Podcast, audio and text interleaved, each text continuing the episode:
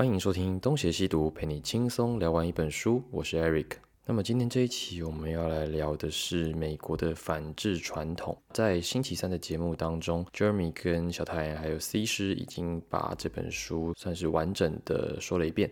不过在第十四章的时候呢，Jeremy 埋了一个伏笔嘛，就是说这边比较复杂，希望大家去看。不过我倒是对这边有一点感想，那我想要趁这一集的机会跟大家分享。那美国的反制传统的第十四章，它主要在说的是关于美国的教育问题。那在这一章里面，他提到最多的是杜威以及杜威的教育思想。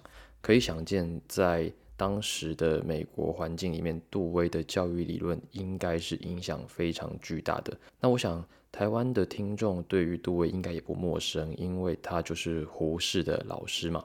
而且我想，关于台湾的教育改革，或多或少受到美国以及杜威这样子的教育思想的影响，我想应该也是非常非常深远的。包括我们一系列的教育改革，大家都说是失败的，那么它究竟失败在哪里？又为什么不适合于台湾社会呢？那这是我们今天的话题。那在这一期节目当中，我会比较中西方关于这个话题的一些意见，然后古代的一些讨论。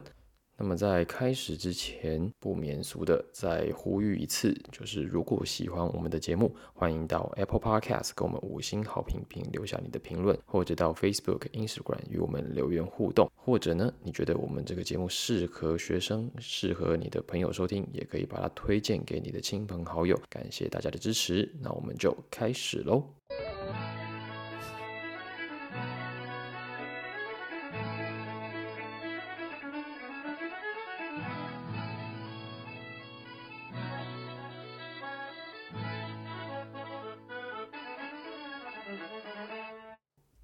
好，那么老实说，我在看美国的反制传统的时候，我心里其实是一直有一点纳闷的，就是它实际上是一个非常难以定义的群体，非常难以定义的内容，就是什么叫做知识分子，以及什么叫做反制式，这个都让我觉得在阅读的过程中充满着一种。不安定以及不安心的感觉，我大概可以想象作者写这本书一定有他的立场，所以他这样子看似中立的在批评一些他所不喜欢的现象的时候，他应该是没有过度彰显的。他一直在用一种很客观的分析的句子，在描述一个美国可能存在的现象，可是那样的现象又是极度的模糊的。对，有一些具体的事件，可是他想要表达的那个东西，实际上是一个很难捕捉的内容，所以我在看的过程一直觉得，呃，这个有待商榷。这种不安的感觉其实蛮强烈的，就你好像知道他在讲什么，但又觉得他难免是在。扎着一个稻草人在那边骂的那种感觉。关于前面的那些章节的内容，因为 Jeremy 他们之前已经谈过了，我这边就不多讲。这边讲的是关于第十四章里面提到的杜威的教育思想。根据作者的看法，他认为杜威的教育思想，它主要有一个核心价值，也就是说，他要反对权威式教育。那权威式教育，在他的观点来说，它会危及民主社会的基础。理由是因为权威式教育会造就没有个性的学生，那么这些学生以后就会变成一群不懂得思考的国民。这群不懂得思考的国民，他们要如何的维护民主社会的价值呢？啊，所以这是他提出来的一个问题。那么权威式教育最常看到的就是寄送以及标准化的过程，其实听起来跟我们。呃，民国七十五年或者是那个年代前后所出生的小孩所接受到的国民义务教育是很接近的嘛？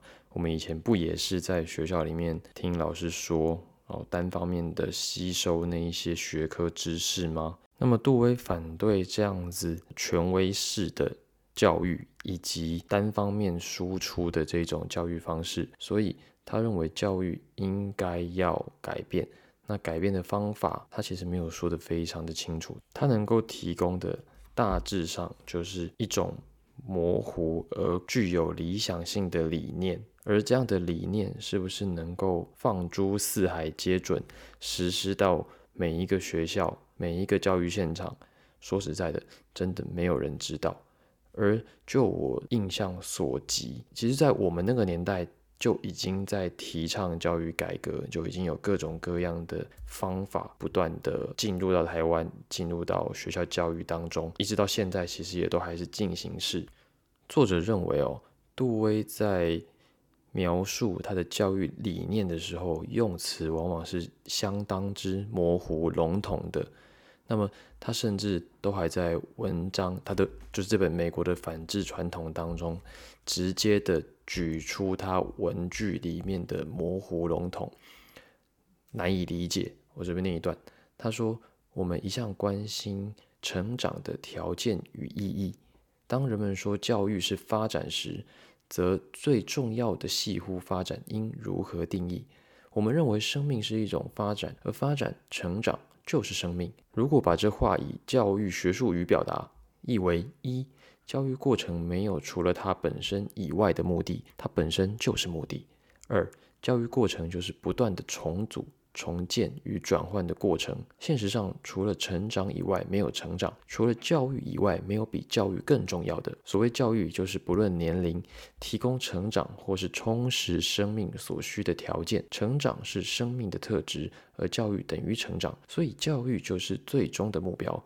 学校教育的优劣，端是它能提供多少追求成长的动机与促使此动机实现。其实，我们如果听完这一整段的文句，你大概也能够领略到它里面的核心思想，就是教育应该要有连续性。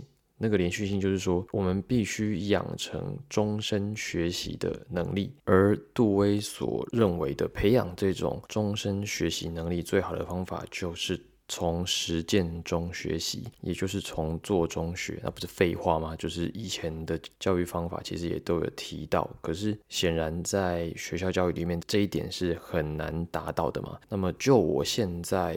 所在的北美，就是加拿大这边，在他们教育的观念里面，他们也很强调学生的参与、学生的专注、学生的反馈。那其实也都是这些嗯观念的展现，只是如何展现那个技术性的问题是他们现在很重视的。因为作者毕竟是用英文来写的，我们现在看到都是翻译本，所以我不确定杜威那一些文章如果是英文的。会让人有何感想？但总之，作者在他的书里面是吐槽杜威的那些教育理论的。他觉得那些理论太含糊了。他的吐槽是说。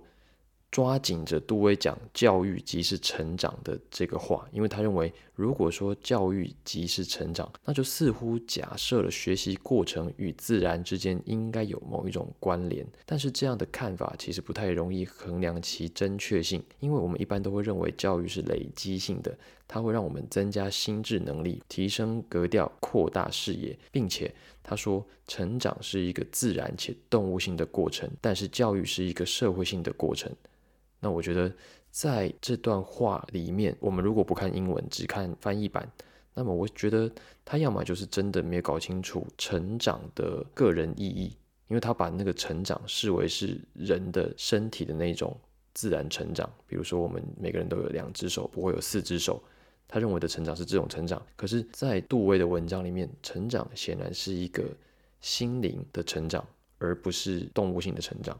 所以我觉得这里也不无刻意扭曲杜威文章的一个意图，因为他真正要讲的，他真正要批评的，并不是杜威的教育思想，他真正要批评的，应该是后来的那一些教育思想家借由。从杜威理论而发展出来的以儿童为学校中心的教育，而绑架了教育政策的那一种反制的倾向。那么，以儿童为教育中心的这种本意，或许杜威一开始的利益跟后来追随者所理解的不太一样，又或者说完全性的不一样。可是这笔账，我们没有办法算到。那一些教育思想家的头上，因为他们的大宗师是杜威，所以到最后我们也只能够算在杜威头上。其实这一点在中国也有很多类似的案例。那么最有名、最经典的就是王阳明以及他的弟子，还有他的再传弟子，也就是后来一直被批评的王学末流。那这个我们留到后面再讲。那么以孩子为中心的学校教育是什么意思呢？它的理论基础是人们认为小孩子是上帝的恩赐，就是小孩子出生他是天真自然、具有灵性的，是。无上的价值的来源，那么我们应该要做的是启发这些与生俱来的能力，而不是去扼杀它。可是我们的教育，我们的传统的这些知识教育，往往只会扼杀掉那一些小孩子的灵性，让他们变成跟大人一样呆板愚蠢。所以要怎么做才能够让小孩子的灵性能够不断的得到启发、得到提升呢？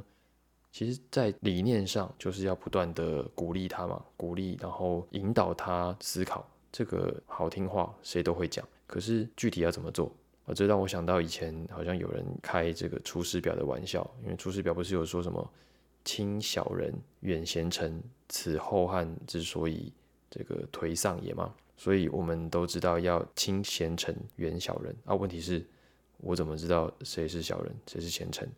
对，道理都知道啊，可是具体要怎么做，这才是问题嘛。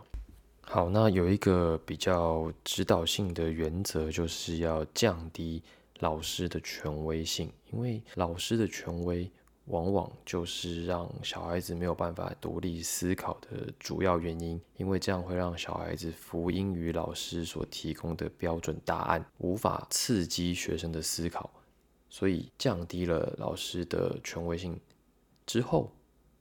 真的就能够让学生引发思考吗？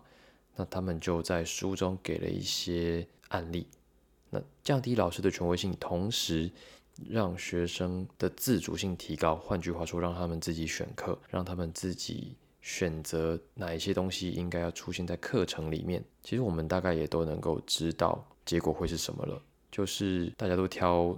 软柿子来捏嘛，这个道理其实不难理解，因为你不太能够要求那些小孩子每一个都是能够自我要求的。我记得我以前在菲律宾教中文的时候，有试过很多的方法。那么其中一个就是我曾经让学生上课的时候可以使用手机，因为本来学生是不能使用手机的。那我就说。现在网络很方便，你们要什么资料，其实都可以在手机上查到。所以我说，当我讲一个东西你不懂的时候，我会跟你说好，你可以使用手机查。所以我就试了一节课到两节课，让他们上课都用手机。可是结果是什么呢？结果就是他们就在用手机看他们想要看的东西啊，在看影片啊，这样子反而就失去了我原本想要让他们使用手机去查跟上课的内容相关的。资料的本意了嘛？那你说，如果失去了指导者的权威，失去了指导者该有的一些呃指导原则，那何必上课呢？那么就在家里看就好了。那针对这一点，其实我个人是觉得，的确，那如果要让小孩子自主的话，你干嘛让他去学校？就是你完全可以让他在家里自己学，不用到学校去接受老师的教育，因为老师没有办法一次的教这么多学生。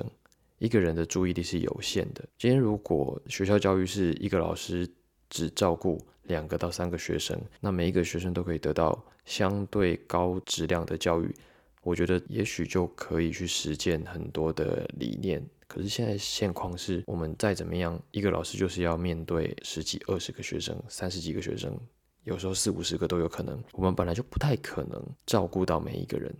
不太可能去观察每一个人的需求，同时满足每一个人不同的学习的状况。而且你说，如果让学生自主学习、自主选择，那好，那就不要有教材，不要有课本，那要怎么教？你一个老师一次面对四五十个人，每一个人的状况可能都是不同的，没有一个统一的教材，我们到底要怎么引领这么多人？这个实践起来当然就非常的困难。所以为什么很多？实际在教学的老师都非常堵拦那些教育专家的原因就在这里嘛，因为这一些老师会认为那些教育专家讲的那些理念都是一些屁话，都是一些空话。你自己过来教，教个一年两年，教个三五年，不就知道会遇到什么状况了吗？所以由政府所主导的这种公立教学，就一个老师要面对很多个学生，他本来就有他先天的缺陷，就他无法真正的照顾到每一个人，他只能够尽可能的。照顾到最大公约数，也就是大多数的人都或多或少能从中得到一点东西。你如果真的要让每一个学生都自主发展，那个其实不在老师的责任，那个责任应该是家长的。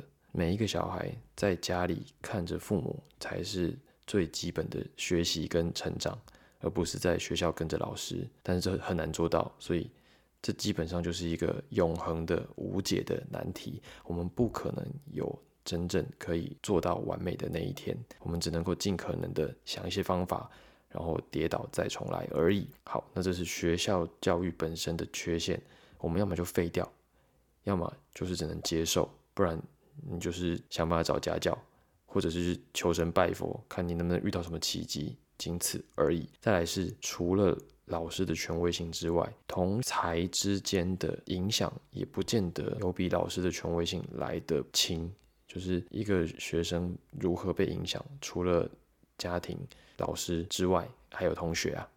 就好比那些精英班跟放牛班，最大的区别并不在于老师有多会教、多厉害，而在于整个班上的气氛，就决定了每一个人在当中所扮演的角色。每个人都会相对应的表现出那个地方的气质。升学班就是每一个人都是很用功，你在里面你也会想尽办法跟上大家，而半路班就是大家一起烂，这个就是没办法。所以有非常多的因素导致了学校无法成为真正使人成长的地方。那以儿童为中心的教育方针会导致什么样的反制现象呢？作者认为哦，有一些人。他们自己受过良好的教育，可是他们过于的强调先天的纯粹、先天的美好，导致他们认为好的教育不应该让学童接受那一些死记硬背的学科知识，因为这样子反而会导致他们。无法善用他们的天赋，我们应该要摒弃所有那些让学童们的天赋受到阻碍的知识教育。其实我自己是没有看出来这到底反制在哪里啦，因为这个就是一个理念上的呃目标嘛，就是我们认为有很多东西其实是没有必要强迫硬是灌输给学生的，我们应该让学生自动自发的去学习。并且引领他们找到那些兴趣，可是很不幸的，这些东西在群体的教育里面是很难做到的。我刚才也有说，如果今天是一对一的教育，老师如果只需要面对一个学生，那么他也许有机会让一个小孩子不知不觉的喜欢上某一个学科，或者他透过某一些方法，让小孩子可以比较轻松的接受一门学科。可是老师要面对一群学生，他不可能照顾到每一个人的进度，所以你就会看到有很多人他是跟不上的。而且我们的教育就是用来考试的，所以那些知识对于学生来讲，他的确就是派不上用场，因为他的目的就是考试。那美国可能不是这样，但我大概可以设想，如果你今天教了一个门槛颇高的。知识学科却没有那个本事说服学生，或者你没有那个本事告诉学生那一门学科的学习价值，无法引领学生去领略某一门学科的知识魅力，那么学生必然只会视那门学科为一个麻烦的苦差事而想要逃避嘛。那既然学校教育就已经不可能让每一个学生都能够适性的发展，你还要拿掉那个最大公因数，你还要拿掉老师的部分权威性，那基本上你就是在折磨那些教育者嘛，你就是在折磨那一些原本就没有什么自己目标的学童嘛。你现在突然跟他说，哦，你现在可以自己学啊，他到底要学什么？他不过就是在学校里面发呆。如果真的要这样，你还不如叫他回家。学校没有开门的必要啊。不过，这种颂扬儿童的本性、天真、天赋、良善的这一种论调，其实也不是只有美国才有。我觉得应该全世界都有类似的说法。那么中国当然也是有的。我觉得从《论语》开始就已经不断的在聊这一类的事情。这种儿童的中心思想，其实你把它换一个说法，那不过就是一个。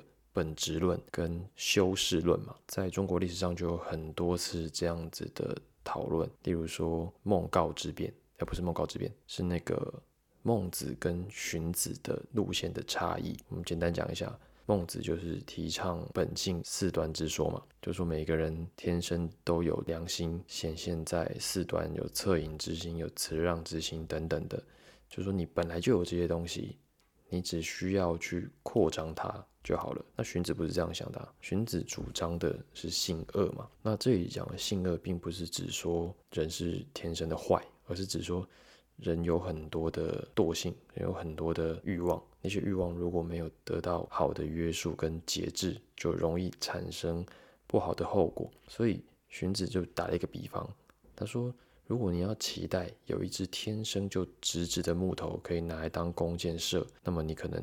要等好久好久，你才能等到一支箭。那如果你要等到一个天生就是圆的木头来做车轮，那你要等好久好久，你才能够做好一个车轮。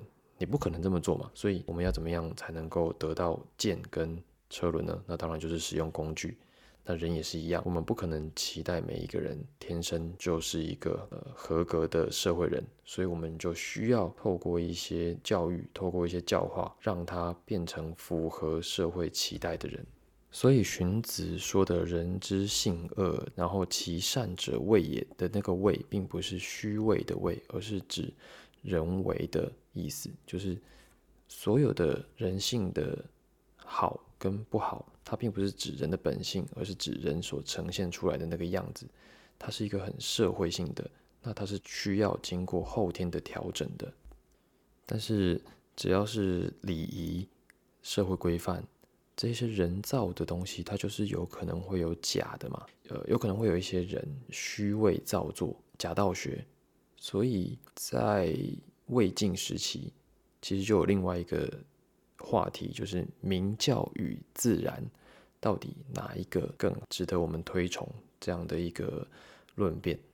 那么，因为魏晋是一个极度讲究宗族礼法的一个社会嘛，所以在那个年代，每一个人的人性都是或多或少的受到压抑的，所以他们就特别的崇尚真实。那也在那个时候才会这么的崇尚道家的思想。所以，我们如果用这个角度去检视。儒家跟道家的话，其实你也可以把它看成是道家是儒家的一种补充，或者是提醒儒家不要流于表面以及形式。那么，其实，在各种各样的中国思想都会有类似的争议，就是本质跟我们的功夫修行到底哪一个更加重要？也就是西方美国他们在讨论。天赋跟教育，在中国他们在讨论的也是天赋跟个人的修养。如果用儒家的术语，就是尊德性跟道问学。尊德性的意思就是说，像孟子那样，我们人本身就有良心善性，这些都是我们天生具备的。我们不需要再向外寻求其他的知识，向外寻求其他的帮助。我们只要回归我们的内心，我们问问我们自己，我们就自然的能够得到我们需要的答案。这是尊德性。那么道问学呢？道问学就是比较接近荀子的做法，就是我们不要期待只靠自己在那边反省，在那边审视自己就可以得到什么答案。我们还是应该要寻求过往的那一些圣贤君子他们。所留下的记录，好好的学习，那么才能够去检讨我们现在的所作所为是不是合乎道、合乎圣人的教诲。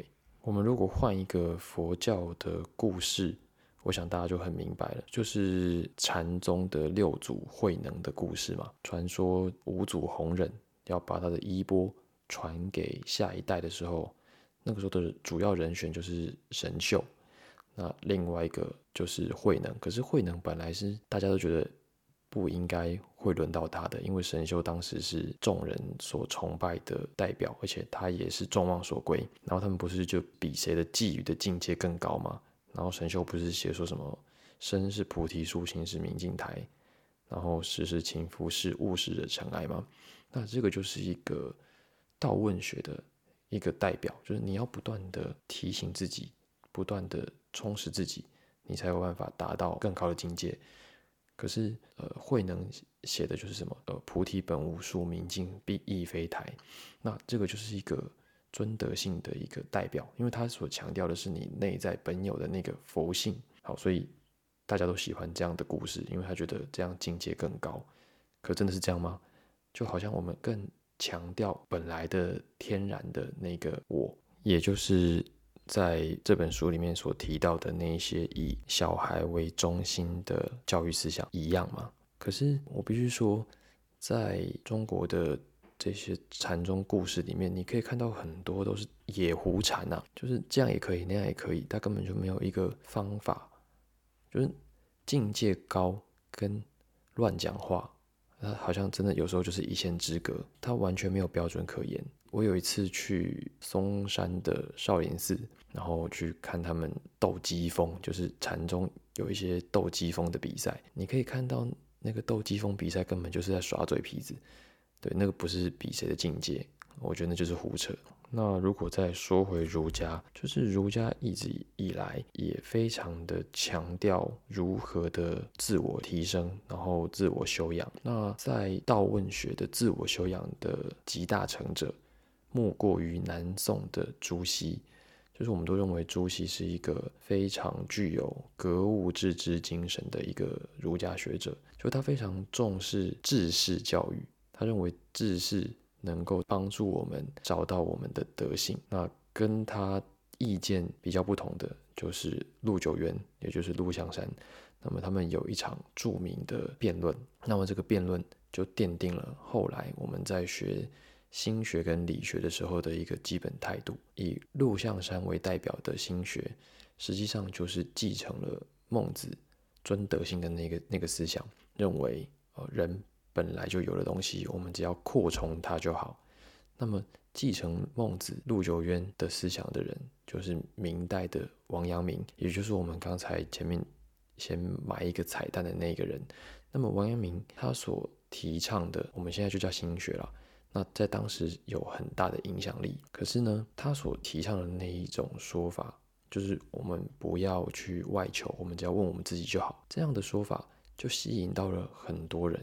用他们自己的呃想象力去解释，最后就导致了一个我这样也是儒家，你这样也是儒家，大家都是儒家，那我说是就是的，完全的只依靠自己的判断，然后有一些也造成了某一些社会问题，所以在明朝灭亡之后，清朝的一些学者他们就开始反省这些王阳明的徒子徒孙们。